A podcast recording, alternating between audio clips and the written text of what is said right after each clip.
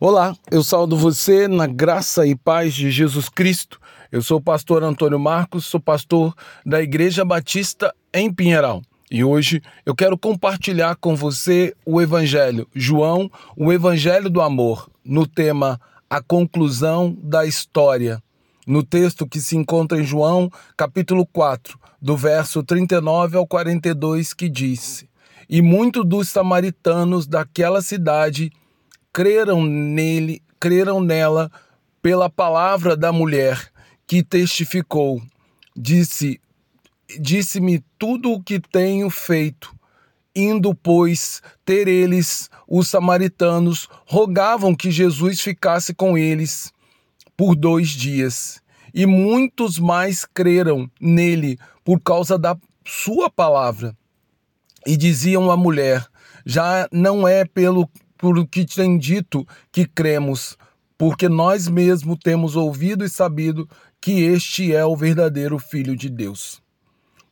Como bem escreveu o profeta Isaías, assim como os céus são mais altos que a terra, os caminhos de Deus são mais altos que os nossos caminhos, e os pensamentos de Deus são mais altos que os nossos pensamentos.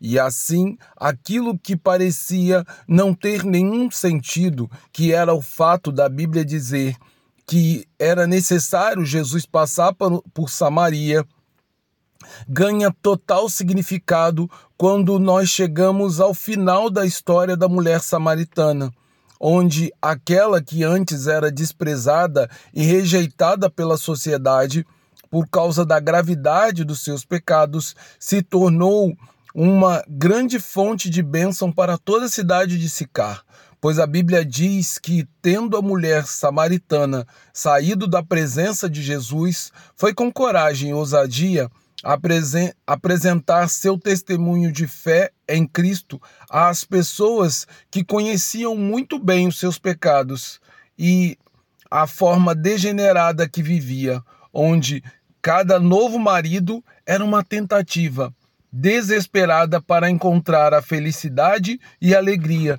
que somente Jesus pode nos dar.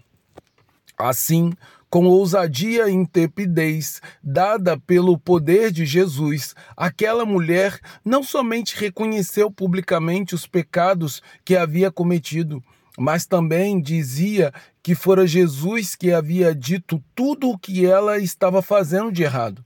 Onde a mulher samaritana sabia com toda certeza que ele era o Cristo e agora convidava a todo o povo que ouvia o seu testemunho a também ir a Jesus a fim de encontrar a incrível resposta que seria capaz de mudar sua vida. No entanto, a antiga lei dizia que um testemunho só poderia ser aceito e dado como verdadeiro sobre a palavra de duas pessoas e do sexo masculino.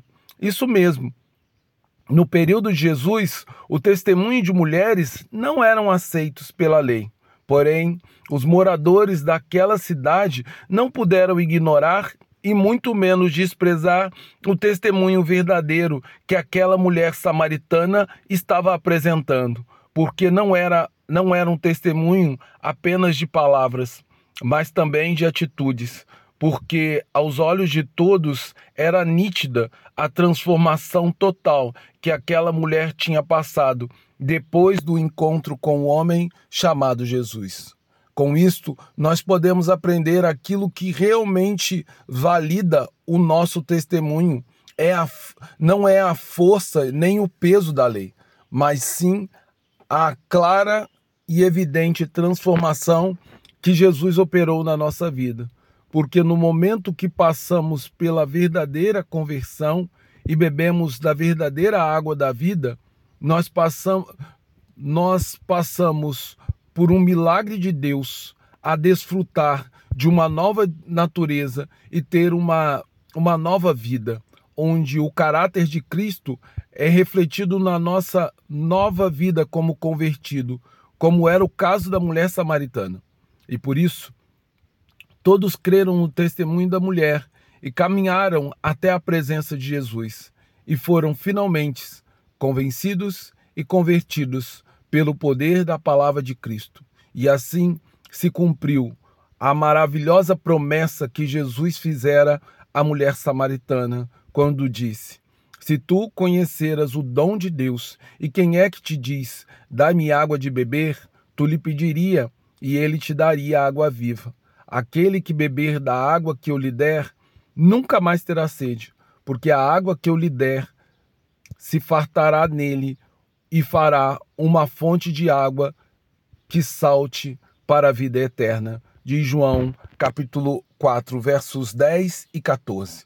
Assim, a mulher samaritana não recebeu salvação apenas para a sua vida, mas também levou salvação para toda uma cidade, de forma que aqueles que é, aquela que era fonte de desgraça para as famílias da cidade se tornou em Jesus uma fonte de bênção e grande salvação para toda a cidade, porque a água da vida que ela havia recebido no encontro com Jesus jorrou em uma fonte sobre toda a cidade e pode jorrar também sobre a sua vida.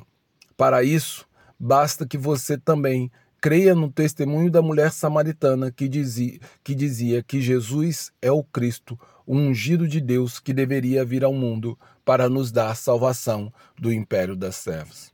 Logo, eu convido você a ver que Jesus é fiel e cumpre as promessas gloriosas que nos faz. Assim, eu convido você a verdadeiramente beber da água da vida que somente Jesus pode dar, recebendo como único Senhor e Salvador de nossas vidas, para, para ver nossa vida se tornar uma fonte de bênção para outras pessoas, em nome e por amor de Jesus Cristo. Agora que o amor do Pai, a graça do Filho e o poder do Espírito estejam sobre nós, para vivemos uma nova vida e sermos fonte de, de vida para outras pessoas. Amém.